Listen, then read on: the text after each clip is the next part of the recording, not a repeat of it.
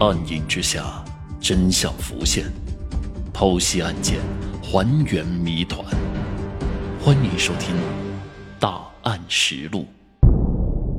第十三案：连环杀手的借尸还魂。仅仅依靠目击证人的证词和自己对张德月的了解，巴图是无法证明张德月就是绑匪的。他需要从张德月的口中得到有价值的线索，而让张德月主动坦白自己的罪证，这在巴图看来简直是异想天开。之前的办案经验告诉巴图，眼前这个犯罪嫌疑人一定会顽抗到底，不到抓住他的狐狸尾巴，他是不可能轻易的交代自己的罪行。当年由于办案条件的限制，办案人员只能用笔记录。字里行间难免会出现笔误、错字等等一些情况。尽管询问记录经过张德月的签名，但是在法院开庭的时候，张德月就将公安局之前做的询问笔录全部推翻，对自己的供述事实不予承认，以这种办法来回避法律对他的制裁。这次询问，巴图总结了上次的教训。为了防止张德月翻供，他要求记录人员在询问笔录上不允许出现一处的错误，甚至一个错别字都不能有。如果这项工作做得不够细致，最后法院开庭可能会导致犯罪嫌疑人的翻供。询问整整进行了三个小时，笔录上仍一个字没有记下。张德月一副坦然的样子。不管审讯人员怎样询问，他都低着头，始终一言不发，真有点死猪不怕开水烫的架势啊！审讯遇到了阻力，仿佛进入了死胡同。巴图心中种种复杂的情绪，很快被意想不到的困难压倒了。张德月一言不发地对抗着办案民警的询问，让询问的民警倍感焦虑。如果拘传超过十二小时，犯罪嫌疑人不承认自己有罪，公安机关又没有足够的证据证明犯罪嫌疑人的犯罪事实，将不得不释放张德月。在没有任何犯罪嫌疑人口供的前提下，趁着询问时间还没有结束，博乐市公安局刑侦大队副大队长王永峰带着一名技术人员赶到了犯罪嫌疑人张德月暂住的民宅。案发那天晚上。目击证人看见张德月带着史新静进入了他的租住的民宅，痕迹专家和技术人员来到前一天晚上犯罪嫌疑人张德月和失踪者史新静走进了房间，因为没有任何人知道这个普通的民宅究竟发生过什么，而且警方也没有任何有力的证据，甚至没有明确的目标指向能够说明这个民宅可以构成一个杀人的现场。这让到达现场的痕迹专家和技术人员一时不知道该如何开展工作。就在这样一个几乎找不出任何疑点的普通房屋，刑侦人员经过在房子的边边角角、大小物件上的反复筛查，还是发现了一处非常细小的疑点：在房子里的花盆的边沿上面，王有峰发现了一处低角度喷溅上去的血迹。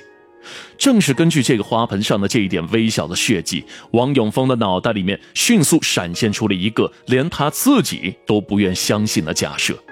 那就是在花盆边的地面上曾经有人用利器砍过人，否则不可能形成一个如此低角度喷溅状的血迹。由此，王永峰判断被绑架者很有可能在这个房间里面被人分尸了。喷溅状血迹的发现。让王永峰心里隐隐不安，人质史新进此刻很有可能是凶多吉少，而现场血迹依靠技术手段只能初步判断为人血，是不是人质的血迹还无法马上认定，DNA 的鉴定数据最快也得三天后出具，可是再过几个小时，拘传犯罪嫌疑人张德月的时间就要到期了，接下来的工作就是与时间赛跑。必须在短时间内找到铁的证据，让犯罪嫌疑人张德月认罪伏法。现场勘查工作一直持续到深夜，队员们忍饥挨饿，仍然没有放弃努力。他们对线索证据的查找从屋内到屋外，逐步扩大勘查范围。下半夜，刑侦技术人员终于在院外墙角下一堆灰堆之间有了重大的发现。王永峰在一堆炭火的灰烬中翻找出了几块烧焦的人骨和牙齿的残骸。对于痕迹专家王永峰来说，能够确定这几块是人骨和室内现场提取的血迹两个物证加在一起，他心里对这起绑架勒索杀人碎尸案的成功告破，基本上八九不离十了。刑侦技术人员从现场拿回来足以确定犯罪嫌疑人犯罪的证物，主审人巴图加快了审讯的步伐，在三四个小时里面询问张德月的手写笔录长达了十七页，一共有一万多字。中间没有任何一处修改之处，可见这份询问笔录做的是如此的细致完美，不留一丝的缺憾。张德月是从甘肃来的一名打工仔，他生性懒惰，好逸恶劳，因为嫌赚钱太慢，经过一番精心的策划，他决定铤而走险。二零零七年元旦。张德月认识了家住博乐市达勒特镇、年龄比他小六岁的一个新朋友。这个人的名字叫史新进。史新进年龄不大，虚荣心较强，爱吹牛，在与人的交往当中，常以富家子弟自居，人前人后总是夸耀自己的父亲或者叔叔如何有本事，一年能够挣几十万、上百万。家庭的富有赢得了许多人的赞美和羡慕。史新进也在这种炫富当中得到了虚荣心的满足。嫌疑人张德月听到史新进家里这么有钱，就把他作为了自己发财致富的首要人选。在以后的接触当中，就以和他联合做化肥生意为由，刻意交往了三个多月。二零零七年三月五号，张德月感觉到作案时机成熟了，就将史新进骗到自己临时居住的房屋。好酒款待，然后趁他昏睡之际将其绑架。张德月没有想到的是，史新进家里根本就没有钱，在向史新进的叔叔索要赎金时，还被史新进的叔叔嘲笑是自己香港电影看多了。因此，犯罪嫌疑人张德月恼羞成怒，感觉自己受到了极大的侮辱，竟不顾史新进的苦苦哀求，将其杀害并分尸。为了掩人耳目。他对尸体进行了焚烧，并仔细地打扫了现场。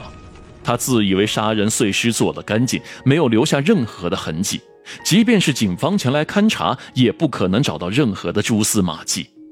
于是，在公安局的审讯室，他就以沉默的方式来对抗民警。然而，几个小时过去了，经过几场短兵相接的较量，他就败下阵来了。